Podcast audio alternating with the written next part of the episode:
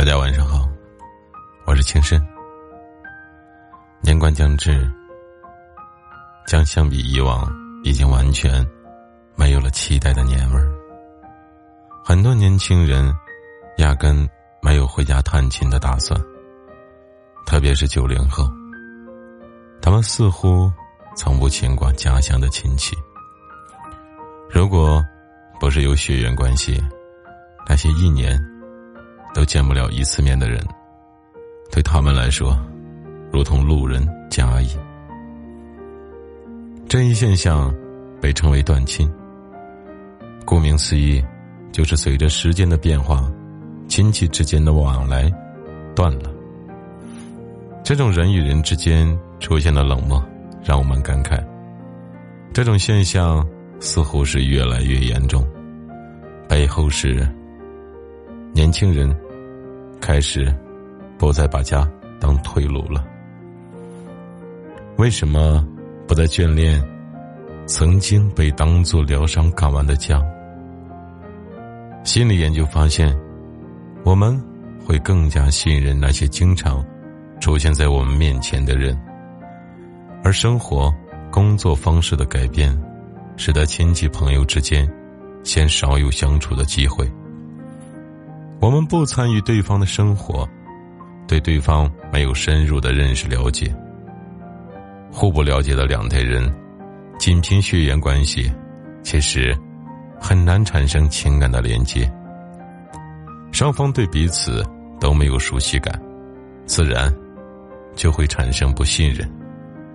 即便逢年过节聚在一起，也会觉得消耗时间，消耗精力。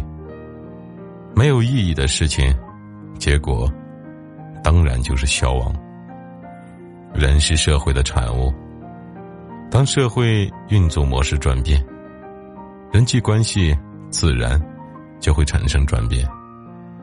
由于经济发展的差距，年轻人都聚集在经济发达的地方，工作生活和家乡通常不会产生太大联系。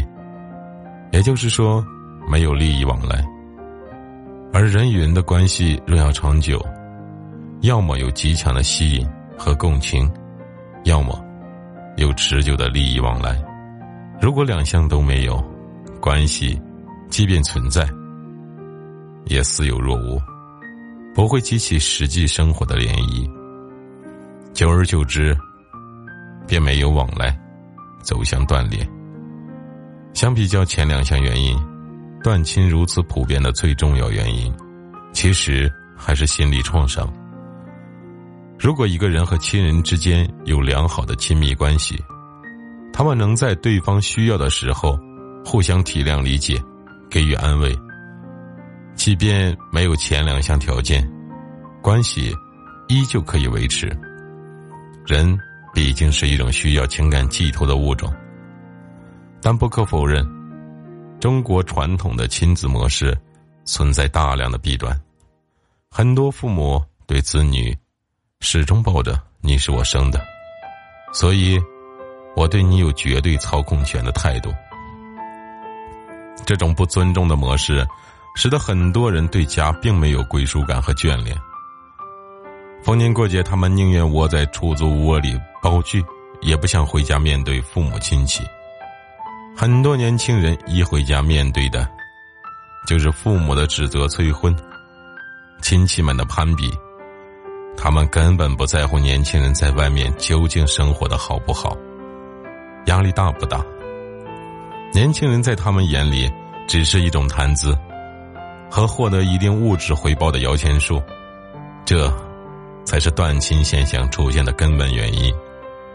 人的骨子里都刻着。对利弊的权衡，当一件事情不能再带给他们情感和物质的利益，他们便失去了去做这件事情的动力。过去，因为道德的制衡，即便和亲戚们相处很痛苦，很多人也会忍着。但今天社会流动性的急剧增大和观念的改变，使得道德无法再约束人的行为。当然，就没有人愿意去维系那些基础的感情。且相比较前几代人，当下的青年，特别是九零后，是自我意识觉醒的一代，强调我的重要性，不会为了场面好看而委屈自己。如果你让我不舒服，我就离你远一点，是很多年轻人的行事风格。从这个角度看，断亲未必是件坏事。当人与人的需求无法互相满足。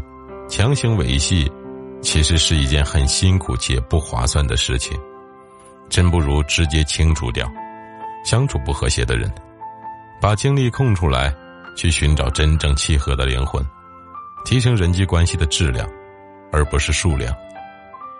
对当代青年来说，家往往不是退路。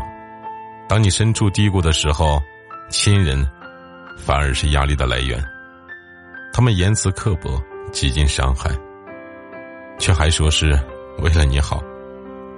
曾见过身边有很多的朋友，在经历人生低谷时，给他们信心鼓励，都不是有血缘关系的家人，而是最懂得彼此的那两个密友。随着人们受教育程度的上升，越来越多的人认识到，关系的质量不是由血缘决定的。而是性格、价值感，所处的社会地位决定的。如果这些条件无法契合，继续勉强的保持着往来，就是给人生增加了一种负担，甚至是痛苦。王尔德说：“自爱是人生浪漫的开端。”某种程度上说，断亲是一种自爱，因为人生有限，时间有限，精力有限。不能把生命消耗在一些感受不好的事情上，所以断亲现象的出现，尽管无法阻止，但也未必不好。